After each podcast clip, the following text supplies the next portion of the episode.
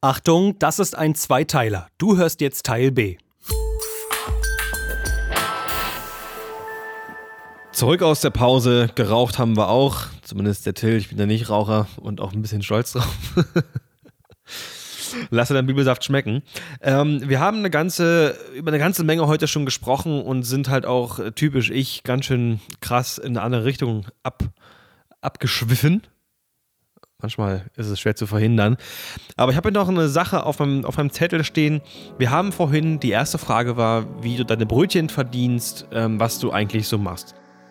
In unserem Stage 203 Postfach bekommen wir immer wieder Fragen zu geeigneten PA-Systemen für den Einsteiger- und semi-professionellen Bereich.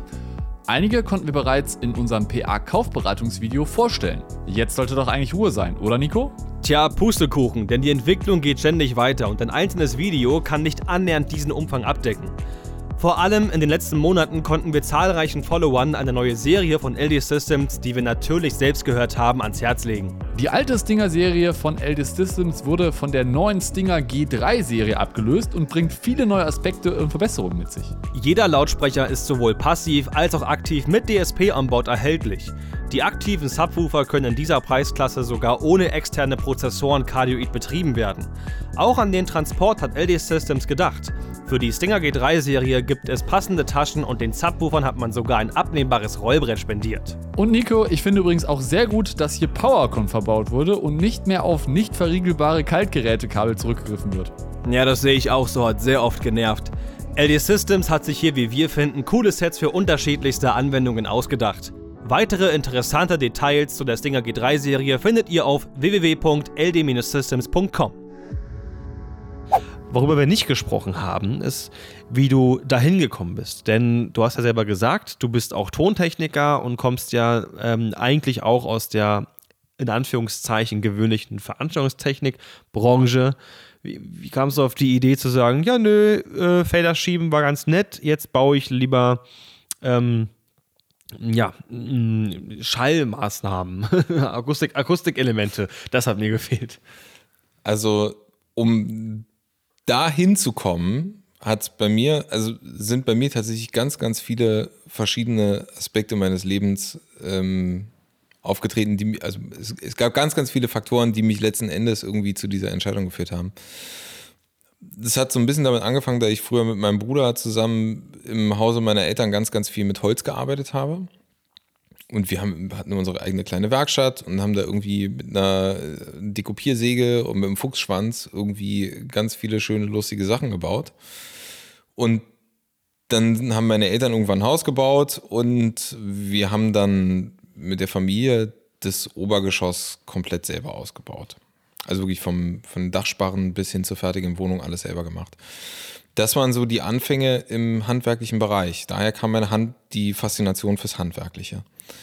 Ähm, dann habe ich nach meinem Abitur habe ich äh, studiert und ähm, habe einen Bachelor für Theatertechnik gemacht.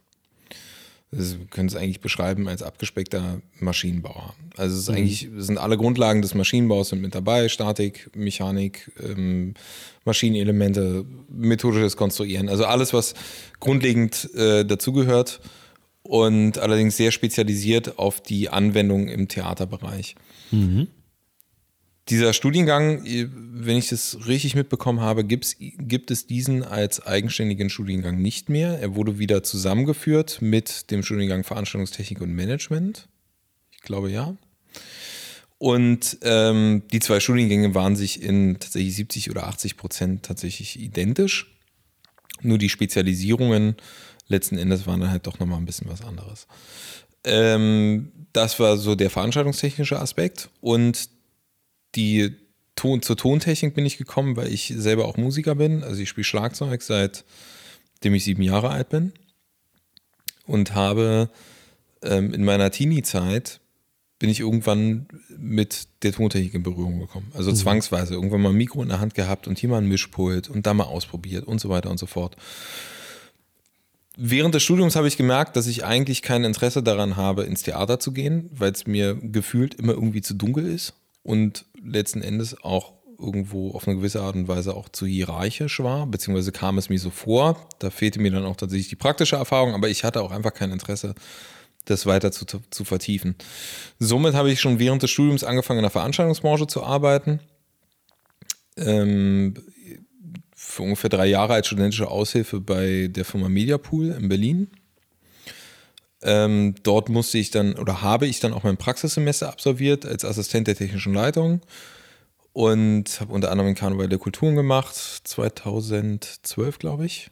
Ähm, das Hoffest im Roten Rathaus mitgestaltet oder da habe ich die Logistik mitgeplant und ähm, bin dann allerdings ähm, aus der, nach dem Praktikum dann aus der Firma raus und habe aus der Notwendigkeit heraus mir einfach einen weiteren Aushilfsjob gesucht und bin durch Zufall bei jemandem gelandet, der eine Firma für äh, Stagehands hatte, also Stagehand-Vermittlung.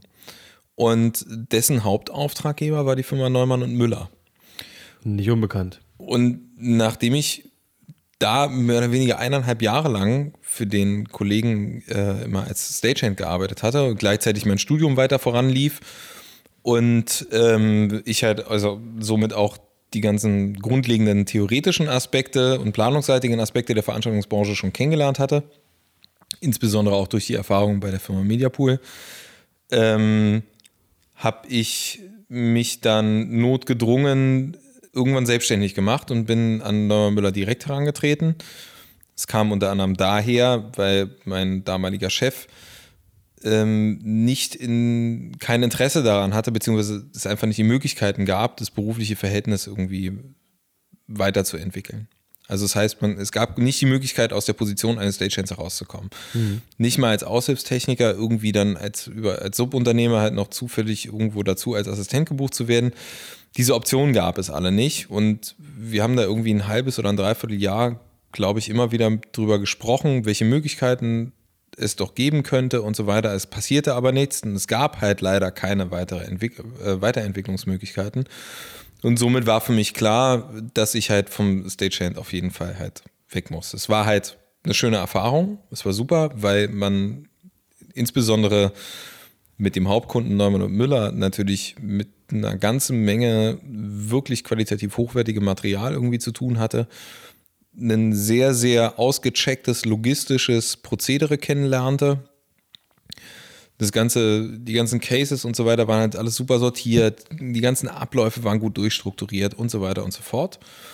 Und dann bin ich irgendwann direkt an Neumann Müller halt herangetreten und habe gesagt, ich, ich mache mich jetzt selbstständig als Tonmann. Ich mache das halt schon seit Jahren, bin da irgendwie mit dabei. Ihr kennt mich alle.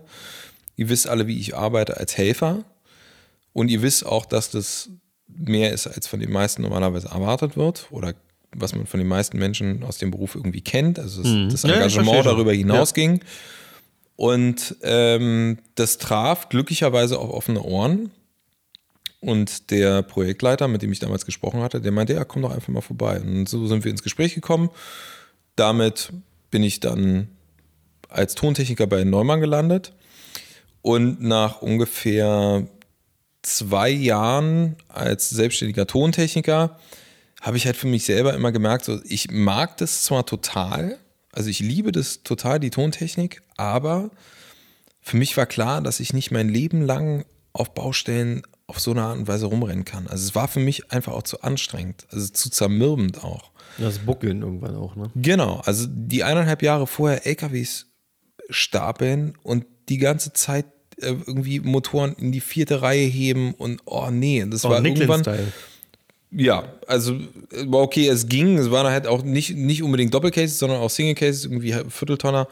Aber ähm, wir wissen alle, das Zeug ist auch schwer genug. Und wenn man halt irgendwie auf seinem ersten Job einen Laster stapelt und da waren, ich glaube, fünf, fünf Cases breit, also fünf mal vier war eine Ebene und es waren, glaube ich, fünf Ebenen hintereinander und man stapelt den Scheiß da rein. Und man hat eine 10-Stunden-Schicht hinter sich und dann kommen die Laster und dann stehen da irgendwie sechs Trailer, die wollen vollgemacht werden. Man ist halt irgendwie eine Zwölf-Mann-Crew, da sagt man, nee. Das, also das kann man mal machen. Und so, wir, wir stehen ja auch alle auf diese Hauruck-Aktion und diesen, dieses extreme Pensum, das brauchen wir, glaube ich, auch, oder brauchen auch ganz viele von uns. Macht ja auch immer mal. fast jeder mit, aber irgendwann ist auch mal gut. Genau, und für mich für mich war dann halt auch klar, es wird, es muss sich weiterentwickeln. Also ich wollte was, ich wollte einfach mehr. Ich mhm. wollte mich einfach weiterentwickeln. Ja. Und dann habe ich eine ganze Weile drüber nachgedacht, was wäre denn nicht nur das Sinnvollste aus einem finanziellen, betriebswirtschaftlichen Aspekt heraus, sondern was ist eigentlich die optimale Schnittmenge aus all dem, was du in deinem Leben gesammelt hast. Und das war einerseits das Handwerk aus meiner Jugend, dann die Tontechnik während meines Studiums und natürlich auch beruflich und dann letzten Endes aber auch der Ingenieur, den ich, der ich nun mal geworden bin durch das Studium. Also die Faszination an der Strukturierung, der Planung und der Technik. Mhm.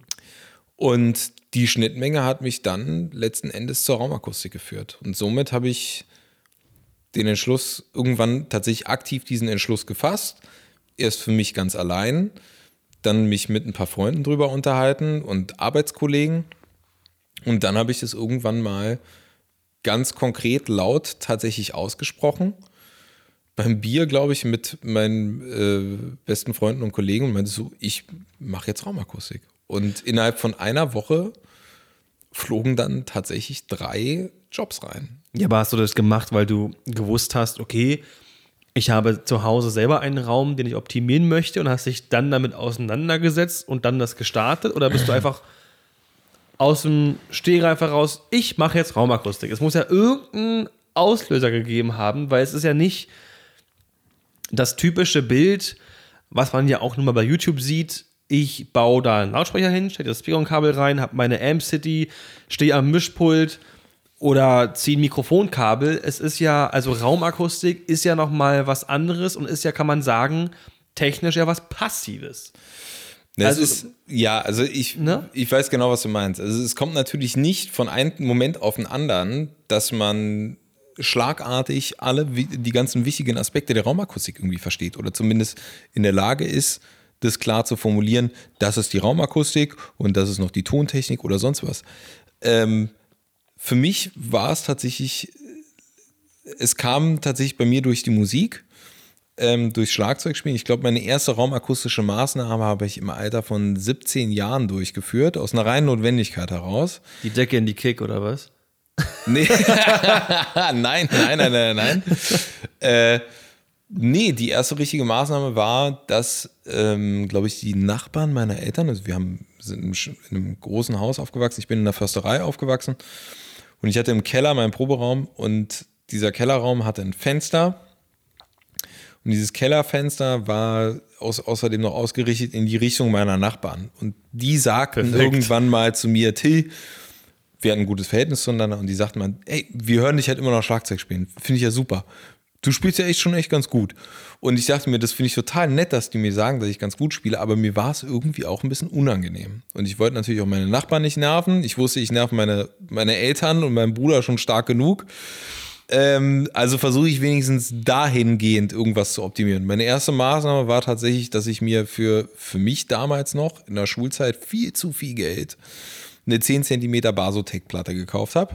Eine die hat da perfekt in dieses Kellerfenster gepasst.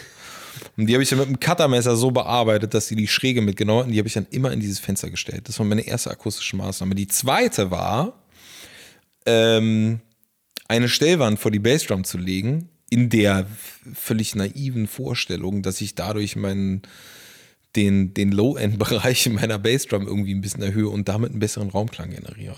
Hm. Natürlich kompletter Schwachsinn. Ja. Ging vollkommen nach hinten los. Ähm, aber ich habe infolgedessen äh, zumindest damals halt angefangen, ein bisschen zu lesen. Da kamen dann auch so die ersten Bücher raus oder die, die, die man, man konnte dann über Sound and Drumland, also damals noch Sound and Drumland, jetzt kennt es wahrscheinlich jeder unter Just Music. Oh Gott, ja, ja, okay. Ähm, mhm. konnte man sich halt so äh, aus der Studioabteilung halt die ersten äh, interessanten Bücher holen. Und ich glaube, ja. meins war das Tonstudio-Handbuch von Roland Enders. Ich glaube, Roland Enders war das. Ich habe keine Ahnung. Es, es, gab, es gibt so zwei, es gibt, es, es gibt zwei so Einsteigerbücher. Das eine war, glaube ich, Home Recording, irgendwas mit Home Recording. Das andere, das Tonstudio-Handbuch. Beide hatte ich dann. Die hatte ich mir dann gekauft, dann da angefangen zu lesen. Dann ging es dann natürlich die ersten Einführungen in die Physik, physikalischen Aspekte der Raumakustik und so weiter. Und natürlich auch die grundlegenden baulichen Maßnahmen. Was kann man machen? Also unter anderem gab es so schöne Vorstellungen für den wirklich schmalen Taler. Äh, gab es den Vorschlag, ähm, fragt eure Familie und Bekannten nach alten Matratzen. Oh ja, Und dann nehmt gut. euch ein paar Holzlatten und dann stellt da eine Matratze rein und die steht dann halt aufrecht und dann könnt ihr die im Raum hin und her schieben und habt eine wunderbare bassabsorbierende Stellwand. Auch wieder zurück zum Thema, man kann mit sehr, sehr wenig Geld grundlegende raumakustische Verbesserungen durchführen. Und letzten Endes waren das so, war das so die erste Literatur, mit der ich in Kontakt bekommen bin und die dieses Interesse bei mir angeheizt hat. Und das war dann auch während meines ganzen Studiums so, dass ich während des Studiums, ich habe extrem viel Musik gemacht. Ich habe mir mein erstes eigenes Tonstudio aufgebaut, also da halt das Löten gelernt, Infrastruktur und so weiter. Und ähm,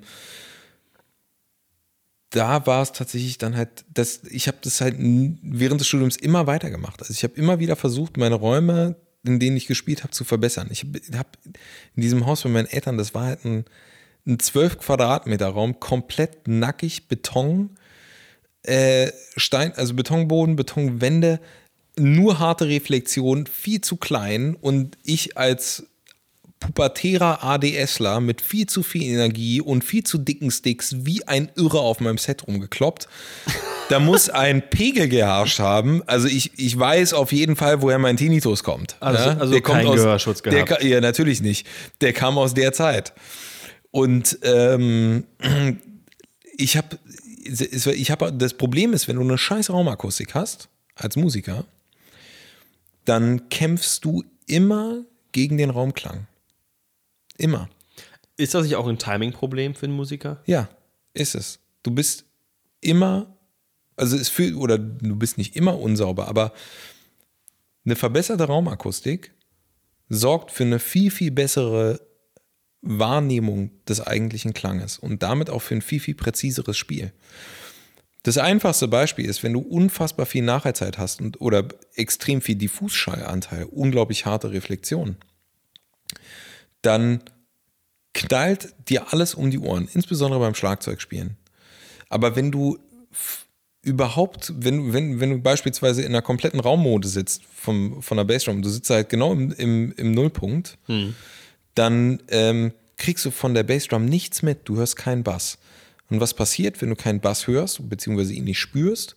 Du trittst Dollar rein, nur um dieses Gefühl zu kriegen von diesem Punch das, was du dir halt die ganze Zeit wünschst. Diesen, also einfach diesen Druck, den du von, du hörst, du sitzt zu Hause und hörst Musik, du gehst irgendwie auf, auf die neueste Platte von Tool total ab, irgendwie, bei mir war es sonst die Anima, und willst das Zeug halt nachspielen und es fühlt sich einfach alles total dünn und wischiwaschi an. Na, gerade als Schlagzeuger brauchst du den Druck und vor allem die trockenen Transienten.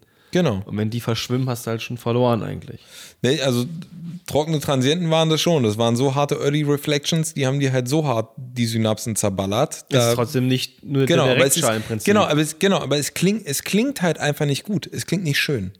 Es war einfach ein extrem lauter Raum.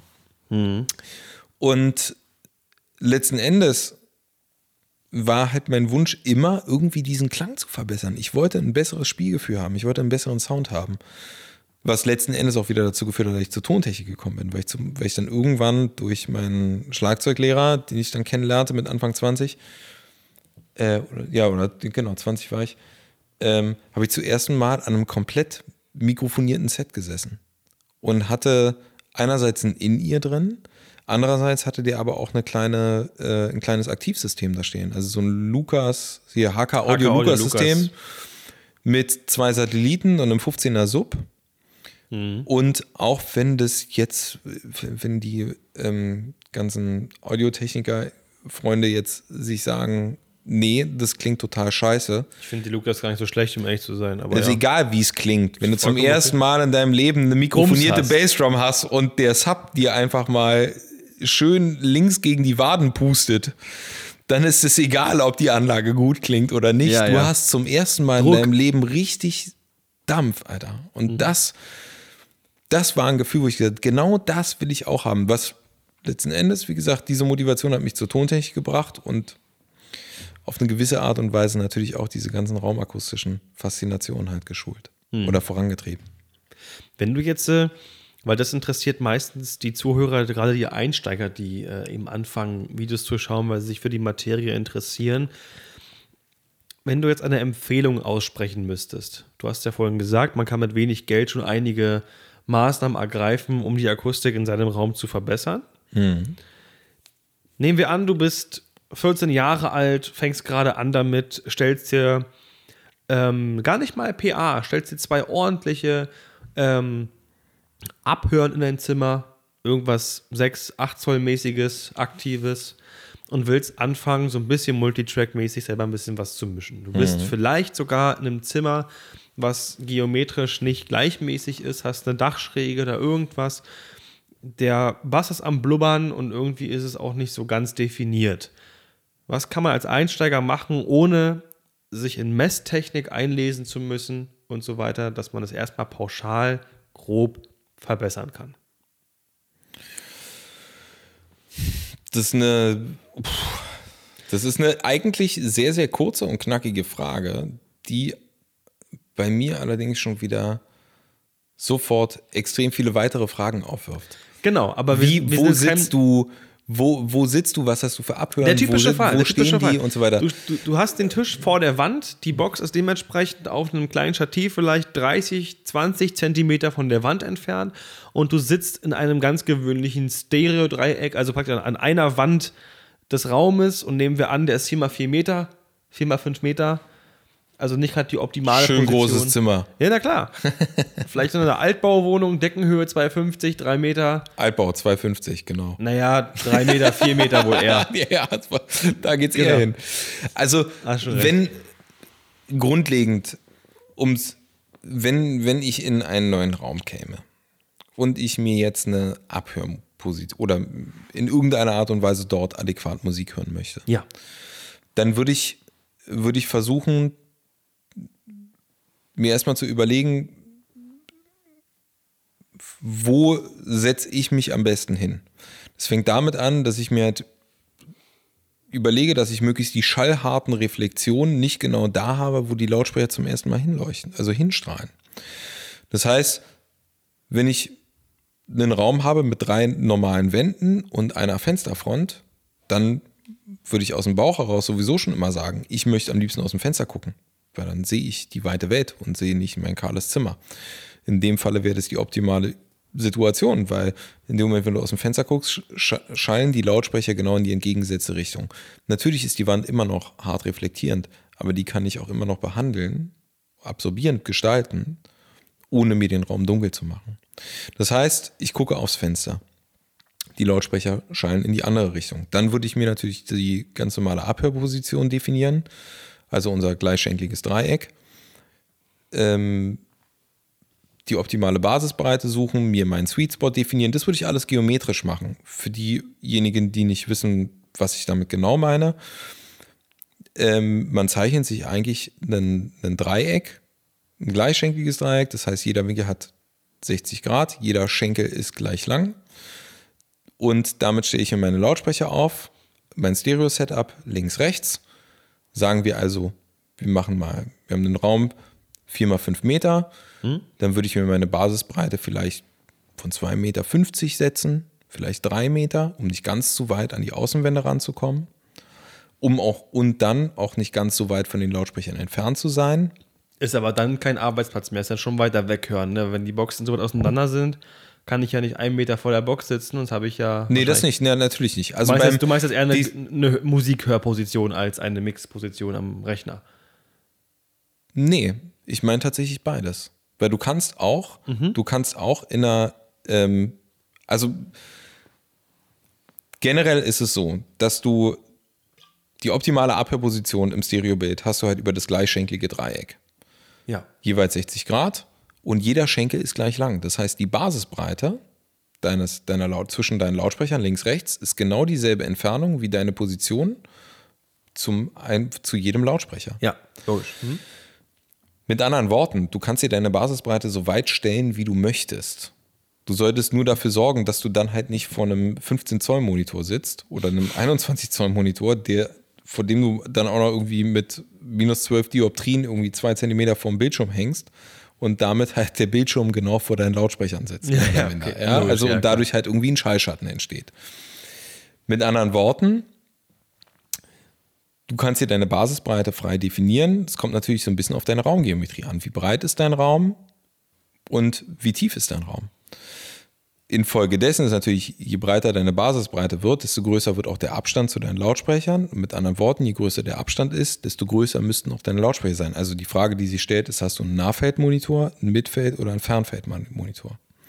In den meisten Fällen gehe ich davon aus, dass die Leute Nahfeld. mit Nahfeldmonitoren arbeiten. Also halt Lautsprecher, die halt im, in einem Bereich bis zu, ich glaube, drei Meter, zwei bis oder zwei bis drei Meter Abstand ein relativ homogenes Klangfeld erzeugen und erst im Nachhinein wirklich eine, also die, also einfach auf, auf größere Distanzen nicht mehr so weit tragen. meinte. Und nicht mehr so eine große Klang. Ja. Klangqualität erzeugen. Okay. Ähm, damit, also wir hätten jetzt, wir hätten jetzt klar definiert, in welche Richtung gucken wir ähm, und wo stehen die Lautsprecher. Wenn es jetzt sowas gibt wie zum Beispiel, ähm, ihr habt ein sehr, sehr schmales Zimmer und an der langen Seite ist das Fenster und du kannst aber halt irgendwie nicht aus dem Fenster gucken, weil dann hast du nur zwei Meter hinter dir, aber links und rechts irgendwie nochmal drei Meter in jede Richtung. Dann willst du natürlich irgendwie so sitzen, dass du halt irgendwie in diesem Gang halt sitzt. ja Dann ist deine Basisbreite zwar immer noch begrenzt, aber ähm, du hast zumindest ein bisschen höheren Raumanteil hinter dir. Ähm, das kann, glaube ich, jeder auch so ein bisschen für sich selber entscheiden. Ich meine, da spielen viel zu viele Faktoren eine Rolle, aber ähm, die letzten Endes dafür sorgen, zu entscheiden, wo sitzt du jetzt akustisch wirklich am besten. Insbesondere bei langen, so schlauchförmigen Räumen hast du ganz häufig ein Problem mit dem Bässen. Wirkt wie ein Horn. Und genau, es ist, es schaukelt sich unglaublich auf. Du hast da so viele Resonanzen. Ähm, insofern würde ich auch immer sagen, in einem, in einem langen Raum wirklich immer der Länge nachsitzen. In einem quadratischen Raum oder rechteckigen, also in einem Raum, der halt nicht ganz so große Unterschiede zwischen den Seitenlängen hat, ähm, würde ich halt auch immer versuchen, aus der flachen Seite heraus oder aus der kurzen Seite herauszukommen. ja. Ähm, um weiter zu diesen, um doch nochmal zurückzukommen zu den eigentlichen Schritten. Nach der Positionierung des gleichschenkligen Dreiecks und meiner Blickrichtung würde ich mir angucken, okay, wo sind denn, auf welche Stellen im Raum trifft denn der Schall als erstes von den Lautsprechern? Also die erste Reflexion. Genau. Und an der Stelle kann man sich eigentlich mal ganz gut merken, an der ersten, bei der ersten Refle die erste Reflexion sollte man immer irgendwie schon mal anfangen zu bedämpfen. Es hilft ungemein. Das heißt nicht, dass das das Allheilmittel ist, aber es hilft ungemein, um die, um generell so Reflexionsanteile im Raum erstmal grundlegend schon mal ein bisschen zu stoppen. Na, vor allem, weil es ja von dem Zeitpunkt, also von dem Fleck aus dann nicht noch viel lauter, viel weiter geht, weil der schon mal die allererste Reflexion sozusagen eindämmst im wahrsten Sinne, damit es sich gar nicht erst noch weiter ausbreiten kann. Genau. Das, was halt trotzdem reflektiert wird, ähm, wird von der ersten Reflexion, wenn man sich das geometrisch darstellt, ihr könnt euch jetzt alle auch mal ein Blatt Papier nehmen, dann zeichnet ihr euch einen rechtwinkligen Raum auf, malt mal eure Lautsprecher ein und dann kennt ihr eventuell auch die Richtcharakteristik von eurem Lautsprecher und dann könnt ihr ungefähr einzeichnen, in welchem Wirkungsbereich ist die Schallübertragung und daran könnt ihr sehen, wenn sobald der Schall im ersten Moment auf die Wand trifft, die Early Reflection. An der Stelle positioniert ihr euren ersten Absorber, im Optimalfall einen Breitbandabsorber, der relativ niederfrequent auch agieren kann. Also das heißt, der möglichst im Bassbereich auch was absorbiert. Wobei das bei den einfachen Breitbandabsorbern relativ schwierig wird, aber das würde jetzt wahrscheinlich doch einen Ticken zu sehr ins Detail gehen. Es gibt ja auch so Ecken-Based-Traps und so weiter, aber da würde ich mir doch lieber eher, glaube ich, ein, ein ausführliches Fachvideo angucken, weil da geht es ja noch mal ein bisschen tiefer in die Materie rein. Heute ging ja erst so erstmal um diese, was kann ich zum Anfang machen, wenn ich erstmal nur halbwegs einen guten Ton im Zimmer haben will und so ein bisschen. Genau. Also ein bisschen besser wir, machen wir, wir können uns auch gerne noch ein andermal treffen, dann können wir da uns auch nochmal detaillierter drüber unterhalten. Tatsächlich habe ich das von Anfang an gedacht, dass das eine Option ist, von daher. Okay, also, also falls, falls unsere Zuhörer wirklich daran Interesse haben, wie man oder wie sowas wirklich im Detail funktioniert und dass wir da wirklich ein bisschen mehr in die Theorie halt reingehen, dann äh, teilt dem Nico einfach mit. Ich bin mit sozialen Medien ganz schön inkompetent. Das ist kein Problem, aber schreibt es mal gerne in die Kommentare. Ähm, die, die es über Spotify und so weiter hören, einfach mal kurz auf YouTube gehen. Da haben wir ja auch unseren Podcast-Kanal. Und da könnt ihr es mal in die Kommentare schreiben oder an podcast.stage223.com. Da könnt ihr es auch erreichen und das Feedback eben mal eben rüberschicken. Weil vielleicht kann man das ja auch in Videoform machen, dass du an einem Whiteboard das auch mal wirklich dann darstellen kannst. Das ist, glaube ich, einfacher, als das dann Super, so ich, zu erklären, ich, sobald das ich, mach, ich, ich habe nur irgendwo einen Overhead-Projektor. Oh Gott, so einer bist du. Also für die total Verunsicherten jetzt, ähm, ich bin Baujahr 86. Also Hier so alt, bin ich geht jetzt, noch. so alt bin ich jetzt doch Kids noch der nicht. 90er. Es gibt gerade bei YouTube ist es so, es gibt Streaming wird unfassbar populär. Alle sind mittlerweile, was ja schön ist, Nutzer des SM7Bs und quatschen nicht mal in ihre blöden Headsets rein. Aber sind der Meinung, ebenfalls ihre Räume akustisch optimieren zu müssen und machen das gefühlt ausschließlich an den Wänden, an den Decken mit diesem dünnen Noppenschaum. Ganz kurze Meinung dazu. Die klatschen einfach pauschal alles damit zu. Mein Empfinden ist immer schön. Jetzt haben wir keinen Hochton mehr, aber alles andere ist noch da. Also im Prinzip machen sie aus einem guten Mikrofon in diesem Raum SM58, kann man sagen. Entschuldigung, aber doch Also vom ich, Klang her. ähm, ich würde vielleicht nicht ganz so weit gehen, aber äh, also zumindest was die Klangcharakteristik des SM7B am Ende angeht. nein, nein, nein, das war jetzt Aber ähm, das war ein Scherz, schon klar. alles gut. ja, generell, ähm, also sagen wir es mal so, wenn du wenn du genug absorbier, wenn du halt ohne Ende absorbierende Materialien in den Raum bring, einbringst, du kannst irgendwann nicht mehr absorbieren. Es gibt den Absorptions, den, äh, den Absorptionsfaktor äh, Alpha, ja, der relative Absorptionsgrad Alpha. Ähm, und der geht ja von 0 bis 1. Und 0 ist ja keine Absorption, ist 1 ist 100% Absorption. Logisch. Und wenn man davon, wenn man sich das jetzt nochmal vor Augen führt, wenn du 100% absorbierst, dann hast du alles absorbiert. Also dann hast du nur noch, dann bleibt nur noch der Direktschall. Von Ja, aber wenn ich Signal. jetzt den Noppenschaum nehme, diesen typischen günstigen Noppenschaum, der gerade mal 3 cm tief ist und eben halt noch, da habe ich doch nicht ja, alles mit weggemacht. Also das ist Es doch ist- fast so der Hochton. Oder nicht? Ich frage nur. du bist schon, du bist schon tatsächlich zwei Schritte weiter. Also generell, um, um, um das generell zu sagen, je mehr absorbierende Materialien ihr in einen Raum einbringt, desto trockener wird dieser Raum. Also die Nachhaltzeit reduziert sich. Und je mehr ihr absorbiert, desto klar, desto direkt, desto höher ist der Direktschallanteil, den ihr letzten Endes aufnehmt. Und kommt eigentlich eurer Aufnahme nur zugute. Das große Problem ist, und ich glaube, genau das ist das, worauf du hinaus willst, dass der, dass diese PUR, diese Polyurethan-Noppenschäume, dass sie halt insbesondere bei einer Materialstärke von drei, vier Zentimetern natürlich nur einen sehr, sehr geringen Reflexion, also einen sehr, sehr geringen Absorptionsgrad haben. Ich kann jedem empfehlen, der mit diesem Material arbeiten möchte, guckt euch mal auf den Homepages der Vertriebe genau die Messdatenblätter an. Und dieses Datenblatt, wenn man Guter da Punkt. drauf guckt, dann sieht man, ähm, ich, oh, Alter, schon selber, jetzt habe ich schon selber sehr lange nicht mehr auf so ein Datenblatt geguckt. Aber ihr seht immer das Frequenzspektrum von links nach rechts. Links sind die Bässe, rechts sind die Höhen.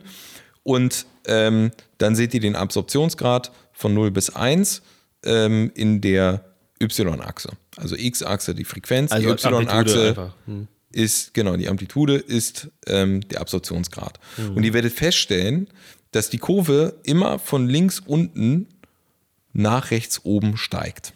Es geht immer irgendwie so. Und die fängt irgendwo ein bisschen früher oder ein bisschen später an. Und das Interessante wird jetzt sein, dass ihr euch diesen PUR, äh, diesen, diesen, diesen PUR-Noppenschaumstoff, ihr guckt euch den an, der ist 3 cm dick, und dann guckt ihr in das Datenblatt und dann hofft ihr auch, dass das Datenblatt tatsächlich für den 3 cm Noppenschaum ist. Und dann werdet ihr feststellen, dass die Amplitude für den, äh, für den Absorptionsgrad, dass die halt wahrscheinlich erst im Bereich um die 2 oder 3 Kilohertz nach oben geht. Und es bedeutet, dass dieser Schaumstoff nur im, Hochfre also im hochmitten und hochfrequenten Bereich eigentlich wirksam ist. Das Problem, worauf Nico halt hin, hinweisen möchte und was ihm halt ein Dorn im Auge ist, was ich sehr gut verstehen kann, ist, dass in dem Moment, wenn man mit nur diesem Material arbeitet, dann neigt man dazu, halt die ganzen, Frequenz, die ganzen frequenziellen Anteile über 3 Kilohertz zu bedämpfen. Aber unten drunter wird nichts bedämpft. Man hat dadurch zwar einerseits einen relativ trockenen Klang in den Höhen, man hat keine, die Flatter-Echos werden mit großer Wahrscheinlichkeit komplett ausgelöscht und es fühlt sich generell schon mal um einiges angenehmer an. Also wie gesagt, es ist, je mehr absorbierendes Material man einbringt, desto besser wird's. Aber es bedeutet noch lange nicht, dass ihr dadurch in eurem Raum ein wirklich angenehmes Klangbild erzeugt. Resonanzen, Raummoden und Reflexionen im, im Mittenbereich und Tiefmittenbereich sind davon unberührt. Das heißt, alles, was euch im Bassbereich um die Ohren fliegt, so fliegt irgendwelche komischen brummenden Töne, ähm, Schwingt sich auf. das wird immer, das wird weiterhin dort sein. Und das wird euch weiterhin ein Problem, das wird für euch weiterhin immer noch ein Problem darstellen. Das funktioniert leider also nicht. Also man muss tatsächlich den Schritt weitergehen und zu überlegen, man kann halt nicht nur mit einem Breitbandabsorber, und ich sage das jetzt in Anführungszeichen, ähm, Breitbandabsorber arbeiten, der halt nur über drei, zwei oder auch ein Kilohertz arbeitet. Das wird einfach ein bisschen zu dünn. Ihr müsst den niederfrequenten Bereich genau, dem müsst ihr genauso viel Aufmerksamkeit entgegenbringen wie dem hochfrequenten Bereich. Und dazu gibt es übrigens ein, ein, äh, ein tatsächliches Produkt oder eine Produktart, die vor einigen Jahren auf den Markt gekommen ist, von denen ich am Anfang noch dachte, so, ey, ist eigentlich eine super coole Idee, von der ich jetzt allerdings glaube, das ist eigentlich ein bisschen überflüssig. Und zwar sind es die sogenannten Mic Screens. Die kennt ihr bestimmt, wenn die, die ähm, Zuhörer, die eventuell selber mal was, auf, was aufnehmen wollten, eine Gesangsspur oder irgendwelche Audioaufnahmen in jeglicher Art und Weise mit der Sprache machen möchten, kennen die sogenannten Mic Screens. Das ist eine halbkreisförmiges äh, förmige Schale, die hinter ein Mikrofon geschraubt wird. Das heißt, wir sprechen von vornherein und dahinter befindet sich dann halt so ein, ein Schirm, der häufig mit, ähm, mit Noppenschaum auch mhm. ausgekleidet ist oder mit irgendeiner Art von Polyurethanschaum. Und das Problem daran, weshalb ich das, weshalb ich den ganzen, diesen Dingern kritisch gegenüberstehe, ist, dass die Position des Mic-Screens genau auf der Rückseite des Mikrofons ist. Das heißt, da, wenn man mit einem Nierenmikrofon arbeitet, für diejenigen, ich hoffe, alle wissen, was eine nierenförmige Richtcharakteristik ist. Wenn man mit einer nierenförmigen Richtcharakteristik arbeitet, dann ist das Mikrofon auf der Rückseite unempfindlich. Und das bedeutet, dass Und es im Optimalfall von der Rückseite kein Schall aufnimmt. Das tut es natürlich nicht. Das ist die ideale Vorstellung. In den meisten Fällen, vor allem in der unteren Preisklasse, wird da auf jeden Fall noch einiges durchkommen. Aber das, was da durchkommt, wird auch von dem 4, 5 Zentimeter dicken Mic-Screen nicht absorbiert. Das bedeutet, das, was durchkommt, geht sowieso durch. Und das, was man absorbieren könnte mit dem Mic-Screen, wird von da hinten gar nicht aufgenommen. Genau. Mit anderen Worten, die Idee des Mic-Screens, einen hochfrequenten Anteil zu absorbieren und äh, damit halt irgendwie den Raum zu begrenzen, in dem man sich befindet und in dem man spricht, ist auf jeden Fall der korrekte Ansatz. Problem ist allerdings, dass der an der vollkommen falschen Stelle sitzt. Ihr müsstet theoretisch hinter euch, ihr müsstet euch den Mic-Screen ins Genick legen, damit es irgendwas bringt. Dann müsste der Mic-Screen auch noch um einiges größer sein. Insofern ist er für meine, also finde ich zumindest, und leider ist nun mal, es ist alles subjektiv, man kann jetzt alles auf vieles versuchen, objektiv zu begründen, aber für mich persönlich ist es nun mal so, ich finde die Dinger etwas überflüssig. Dankeschön, dass es mal jemand sagt.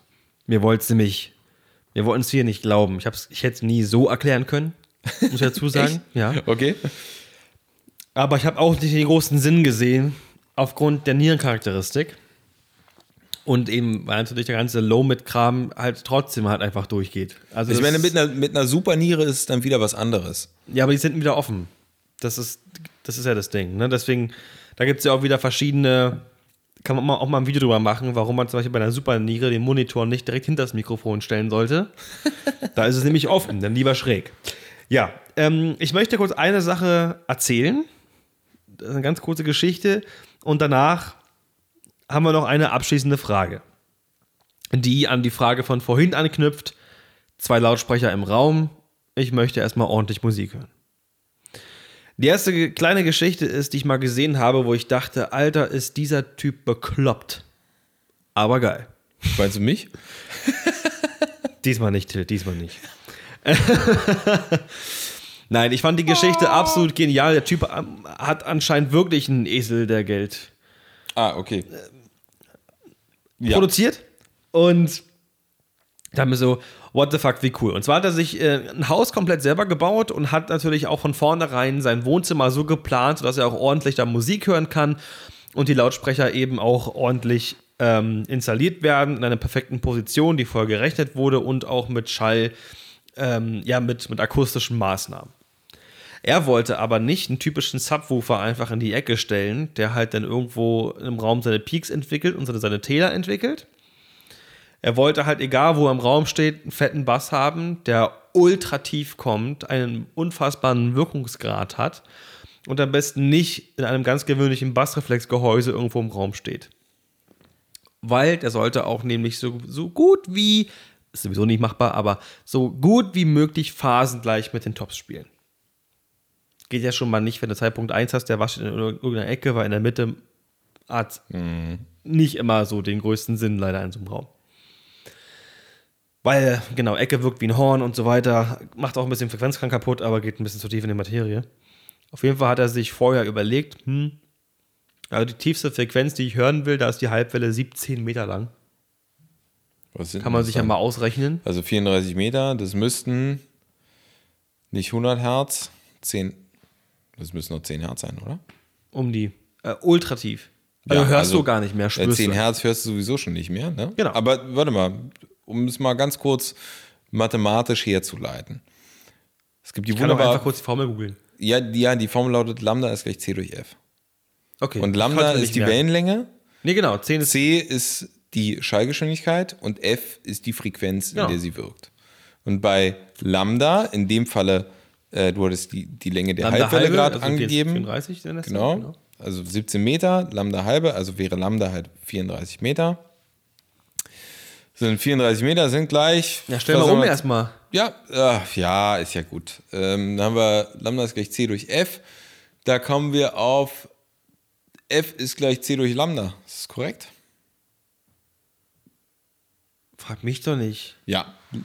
F ist gleich C durch Lambda. Genau. Das würde, würde bedeuten, C, die Schallgeschwindigkeit, gehen wir einfach mal hier 340 Meter pro Sekunde. Ja, so. genau. Also es schwankt natürlich je nach Raumfeucht, Luftfeuchtigkeit und Raumtemperatur, aber Wären 10 Hertz, ja. 10 Hertz. 10 Hertz.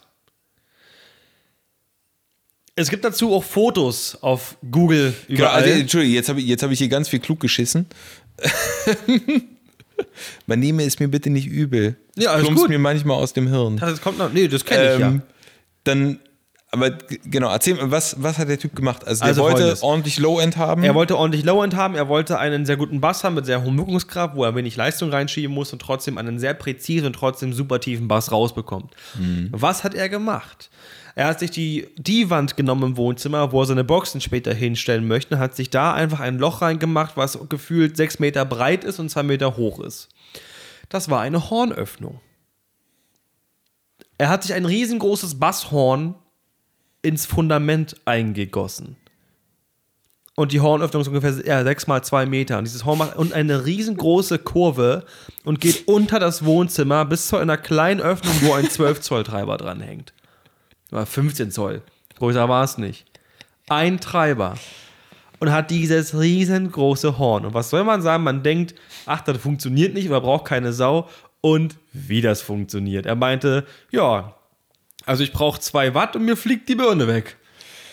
Das Also, erinnert mich. Du könntest einen Röhrenverstärker für diesen Treiber nehmen und dir fliegt alles weg und du hast, also es sagt, ich war, ich war natürlich nicht da. Das ist wohl der präziseste Bass, den man sich vorstellen kann. Und da du eben diese Hornöffnung mitten im Wohnzimmer hast, kannst du das ja wirklich so geil in der Phase zu deinen Tops angleichen. Das ist, also diese Horn, diese horngeladenen Systeme sind halt einfach, Brutal. sind halt einfach geil. Ist halt immer schwer, du brauchst viel Masse. Aber also nicht. insbesondere im, im audiophilen Bereich werden ja Hornlautsprecher immer noch unglaublich äh, hoch gehandelt. Ähm, also da passiert ja, da, pass, da wird ja ganz, ganz, ganz, ganz viel Scheiße erzählt, ja, bei den Audiophilen. Und da wird so viel Geld gemacht mit so viel Schwachsinn. Gold um Kabel, äh, Gold ummantelte Ey, Kabel. da wird mir, da wird mir jedes Mal, ich könnte mich nur wegschmeißen. Ich kann mich auch ich, beömmeln. ich weiß auch nicht, ob ich mich drüber aufregen soll oder ob ich. Ob Lachen oder einfach, heulen? Genau, weil ich mir denke so, Alter, ey, ihr könnt mit eurem Geld, könntet ihr so viel tolle Dinge tun. Oh, warum Sache- zahlt, Ja. warum macht ihr so einen Bullshit? Dazu fällt mir noch was ein, ich muss das kurz erklären. Und zwar wissen einige, dass Pascal Audio ein Hersteller ist für Endstufenmodule. Äh, von sehr vielen Marken da draußen gerne verbaut, weil die wirklich grandios sind im Sound. Das ist wirklich gutes Material. Und äh, die bauen wirklich Endstufen von Zigarettenschachtelngröße mit Onboard-Netzteil, 2x50 Watt oder so, bis zu dem großen Modul, was zweimal 0,8 schiebt und einmal 2,4 kW. So, also Onboard-Netzteil, Class D-Endstufe, alles drauf. Pascal Audio. So. Es gab einen. Das Herst- macht dann 20 Euro bitte. Dankeschön. es gibt einen Hersteller für, ich weiß leider nicht welchen und wenn, dann würde ich ihn auch gar nicht nennen aus Sicherheitsgründen, der baut äh, HiFi-Verstärker, also Stereo-Verstärker für zu Hause. Ne, großes Druckgussgehäuse stellst du dir hin, großes Lautsprecherklemmen hinten dran, geil, schön nach HiFi. Und da hat mal einer so ein Bild geschickt, das Ding kostet im Laden 3000 Euro. Das ist ja im HiFi-Bereich jetzt eine normale Summe für einen Verstärker. Und macht zweimal irgendwie um die 400 Watt an 4 Ohm oder 8 Ohm, whatever.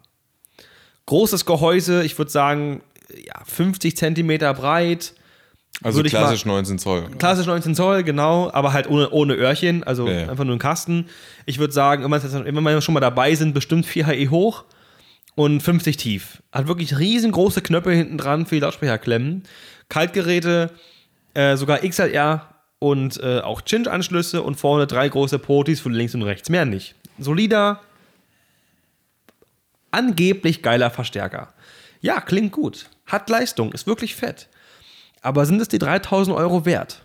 Nein. Einer hat das Ding oben mal aufgeschraubt und in diesem riesengroßen Gehäuse sitzt eine kleine Platine von Pascal Audio. So. Dieses Echt? Modul kostet im Einkauf 200 Euro. Da haben sie einfach ein großes Gehäuse genommen, haben noch zwei Gewichte reingelegt und dann ist dieses Zigarettenschachtel große ja. Modul von Pascal Wobei, Audio. wobei ich meine, diese, diese, Wahnsinn. Ge diese Gerüchte sind ja auch schon, die kenn, also ich, ich kenne es halt auch nur als Gerücht, als es halt darum ging, oder als die, als die Technik halt langsam von den Röhren-Amps wegging und in Richtung Transistor-Amps, dass angeblich die Leute die Transistorsysteme nicht gekauft haben, weil sie gesagt haben, die sind so leicht, das funktioniert doch alles, kann doch nicht geil sein, dass sie da angeblich die Gehäuse beschwert haben. Ich kenne, also ich habe ich hab sowas noch nie gesehen. Ich habe das, ich hab das in echt noch nie gesehen, aber ich kenne dieses Gerücht. Und es ging entweder ging's um die Röhren- und Transistorumstellung oder Mhm. um die äh, Trafo- und Schaltnetzteilumstellung. Eins von beiden. Ich Es glaub, gibt ging schon um Unterschiede. Ich kenne auch jemanden, der sich mit Endstufen so gut auskennt, dass es schon teilweise, also, dass ich schon teilweise Schiss kriege, wie viel er darüber weiß. Deswegen habe ich natürlich auch viel mitbekommen.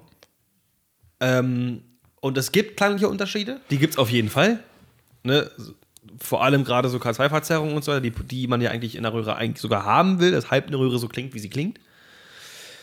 Und es gibt auch, wenn man den gleichen Endstufenblock nimmt, auch Unterschiede, ob ich da ein Kupfertrafo vorpacke oder ein Schaltnetzteil. Aber kommt natürlich auch wieder darauf an, was es für eins ist.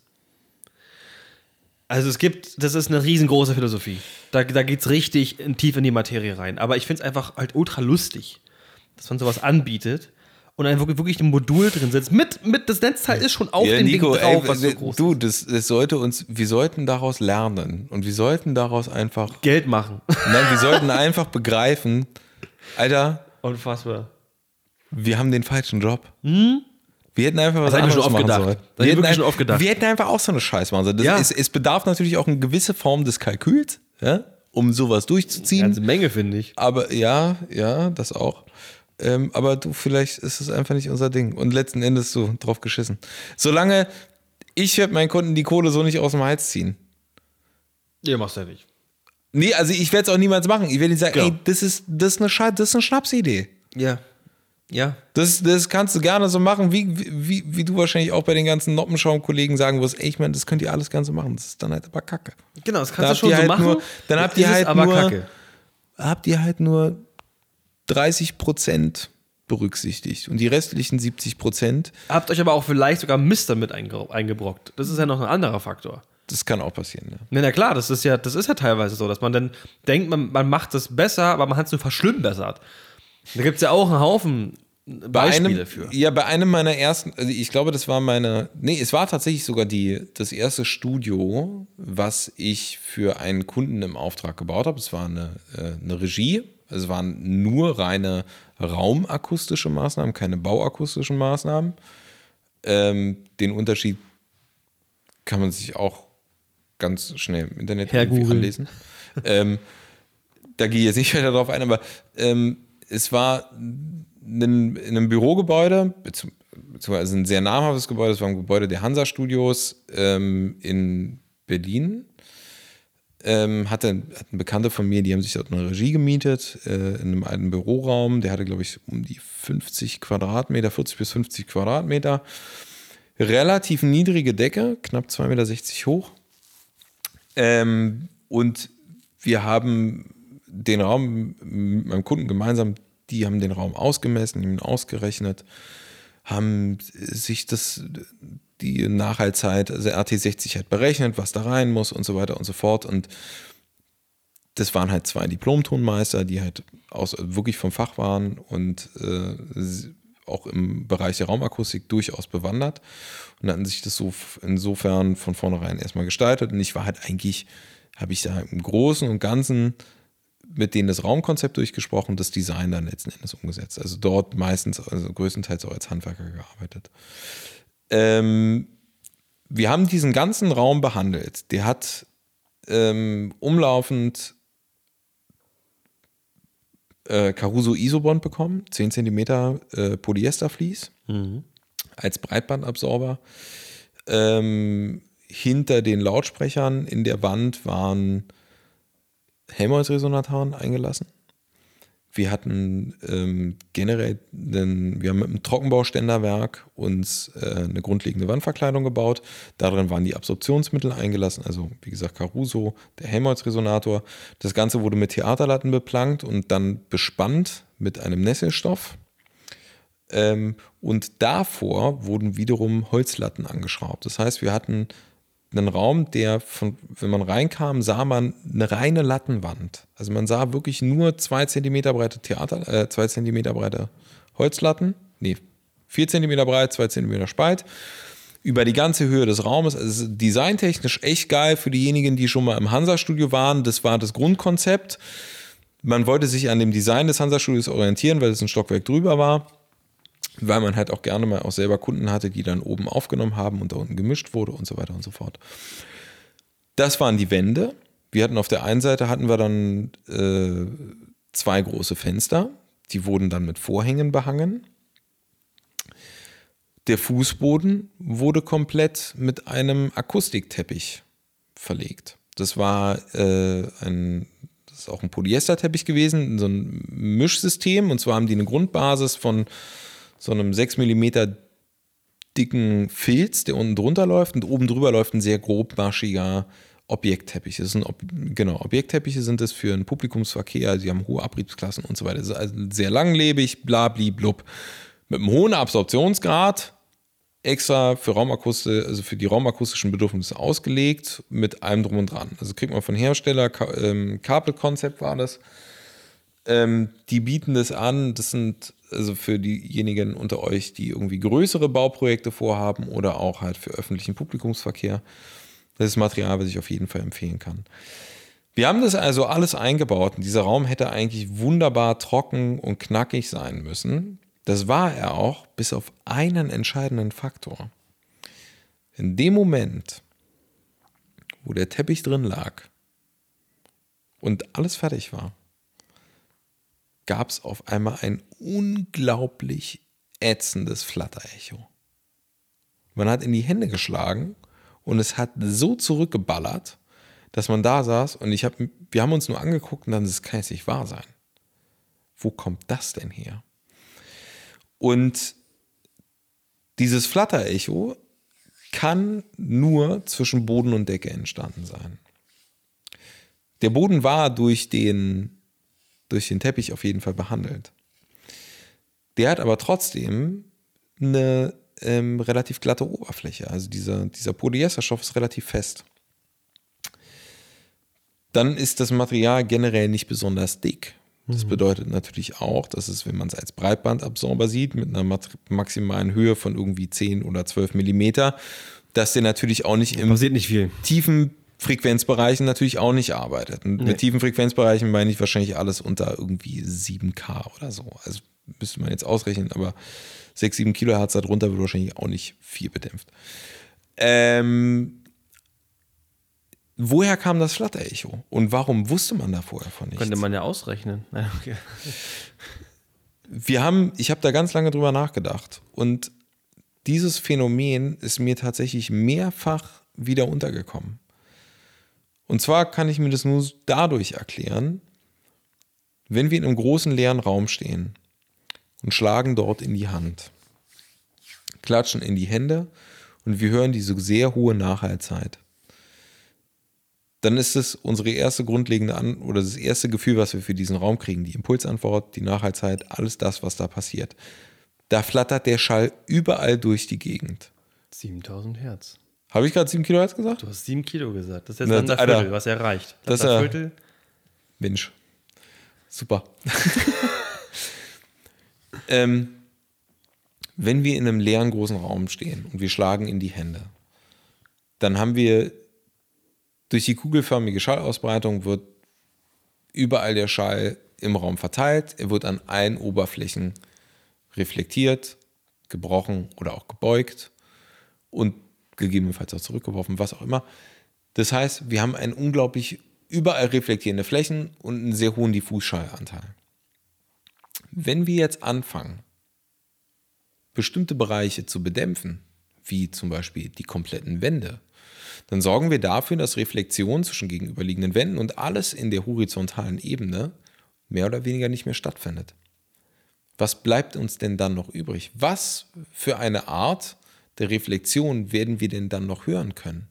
Es ist ja nicht alles weg, aber mhm. es verschwindet ganz viel. Und in dem Moment, wo die Reflexionen auf horizontaler Ebene verschwinden, kommt das andere zum Vorschein. Genau, weil es bleibt dann nur noch die Vertikale übrig. Also natürlich, ich, ich versuche es zu vereinfachen und zu verdeutlichen, damit jeder genau nachvollziehen kann, wovon ich spreche. Wenn die Wände halt nicht mehr reflektieren und dann bleibt nur noch Boden und Decke. Und das, wenn wir von allen Richtungen überall Schallwellen haben, die im Raum aufeinandertreffen, dann hören wir dieses reine Diffusschallfeld, was für uns eigentlich wie ein großes Rauschen ist. Und in dem Moment, wo wir halt 90 Prozent von diesem Rauschen halt ausblenden können, durch die Wandreflekt, durch die Wandabsorption, dann bleiben die letzten 10 Prozent. Und das ist Bodendecke. Und da hören wir dann auf einmal das Flatterecho. Also dieses Phänomen dieser Flatterechos, das wird, das besteht von Anfang an. Wir hören es nur nicht. Ja, weil der, weil der, weil der Pegelabstand einfach nicht groß genug ist. Genau. Deswegen. Richtig. Das ist ja wie, wie, äh, wie ist das Noise to Ratio beim, beim Feedback? Signal to Noise, meinst du? Nee, es war irgendwas. Ich habe auch, glaube ich, ah, ja, ja, ja, ja. Ah, ist auch schon, du meinst den Rauschabstand. Ja, ihr müsst auch wissen, Leute, es ist halt einfach halb eins. Ist schon halb eins? Es ist halb eins, deswegen oh. äh, verzeiht uns, dass wir manchmal ein bisschen Ruhe im Kopf haben. Aber es ist genau das Gleiche, wenn du. Äh, ist noch, wenn, wenn, Na, vor allem, wenn du auf der Bühne ist, stehst. Es ist nicht nur halb eins, sondern es ist Sonntag, es ist Sonntag der dritte einfach. Advent. Also jetzt, ja. nee, der dritte Advent, der war, war gerade. Jetzt ist Montag nach dem dritten Advent. Ja, morgens um halb richtig. eins. Und wir müssen, wir müssen morgen früh auch wieder auf die Baustelle. Ne? Also es gibt noch ein anderes Projekt. Okay, eine Baustelle, die wir gerade abschließen, auch ein Raumakustikprojekt. Und ähm, Ey, ich vergesse gleich, was ich sagen wollte. Was? Ich vergesse gleich, was ich sagen wollte, wenn du jetzt auch die Baustelle anfängst. Nein, nein, nein, ich will nicht über die Baustelle reden. Ich will nur sagen, da müssen wir morgen früh hin. Und vielleicht, früh? vielleicht unterhalten wir uns darüber auch nochmal. Ja, das wäre gut. Äh, was heißt früh? Und nicht vor 10. Nee, müsst um 10 da sein, ja. Also es bedeutet für mich wieder hier 7 Uhr aufstehen. Okay. Für all die Leute, die sich jetzt sagen, haha, ihr Luschen, um 7 Uhr aufstehen, das mache ich mit links. Ja, wir nicht. Genau, wir nicht. Punkt aus Ende. Das reicht doch als Grund nicht. einfach. Aber dafür machen wir nachts um halb eins noch einen Podcast. Genau. Nee, weil das ist genau das gleiche, wenn du auf der Bühne stehst mit einem Mikrofon alleine und du hast jetzt den Punkt am Fader, okay, ab hier fängt es an zu koppeln und die ganze Band spielt auf einmal mit, dann kannst du mit dem Mikro viel höher gehen, weil der Abstand einfach viel größer wird. Das ist ja auch auch der. Äh, viel ger geringer? Ach, was weiß ich denn? Eins von beiden. Es ist einfach viel zu spät. Ja, und deswegen beenden wir jetzt auch diesen, diesen Zweiteiler. Wir haben eine ganze Menge, wir haben eine ganze Menge Gespräche, wir haben wirklich einen Zweiteiler gemacht und beide Teile sind auch ordentlich lang. Ich bedanke mich bei jedem da draußen, der zugehört hat, dem das ganze Thema hier gefallen hat und bedanke mich natürlich bei vor allem bei unserem Gast, den Till. Danke, dass du heute dabei warst oder dass ich heute bei dir sein durfte, dass wir hier zusammen das Ganze aufgenommen haben. Ich glaube, einige konnten auch noch ein bisschen aus der Materie was mitnehmen und vielleicht auch für zu Hause gebrauchen. Und äh, bin mir ebenfalls ziemlich sicher, dass man sich nicht zum letzten Mal vor dem Mikrofon gehört hat. Genau, also auch ich äh, danke allen Zuhörern, die dabei keinen Nervenzusammenbruch erlitten haben bei meinem Stottern und Ausschweifen. Gute Nacht, frohe Weihnachten. ah, nee, nee, äh, wir wünschen euch nachträglich ein gutes neues Jahr. Wir wissen ja nicht, wann wir Stimmt. uns veröffentlichen. Ja, ich glaube Ende Januar. Ja, Ah, okay. Kurz vor Ist noch Februar. reichen. Also genug Zeit zum Zensieren. Genau. Tschüss. Auf Wiedersehen. Oh, das war echt gruselig. Kannst du dein äh, Mic noch ein Stück runtertilten, weil die sind recht, recht gerichtet, dann haben wir nicht so den Hochton. Also, Das zeigt so ein bisschen hier an die Stirn. ah, hast du die ganze Zeit schön meine, meine chronische Stirnhöhlen-Nebenentzündung aufgenommen, ja? Ja, Quatsch. Ich kann auch noch, warte, ich kann das für unsere sehr audiophilen Hörer auch noch, ein, noch mal einen Ticken näher machen. Sandra Beckmann. Sagt dir das was? Ich war auf der Max-Beckmann-Schule. Herzlichen Glückwunsch. Das ist oh, Mama schreibt mir sehr schönes Video. Man soll immer tun, was Mama sagt. Ja, ja, auf jeden Fall. Und es ist jetzt schon so glatt, wenn du, hier, wenn du nicht aufpasst, dann machst du hier echt einen Spagat. Das ist echt übel. Aber ist doch auch was Schönes. Ne, nicht für mich. Du hörst nur. Ah, die, weißt du, die Vögel, die fliegen vom Dach weg, so wie im Comic. So, Zähne putzen, pullern und ab ins Bett. Nee.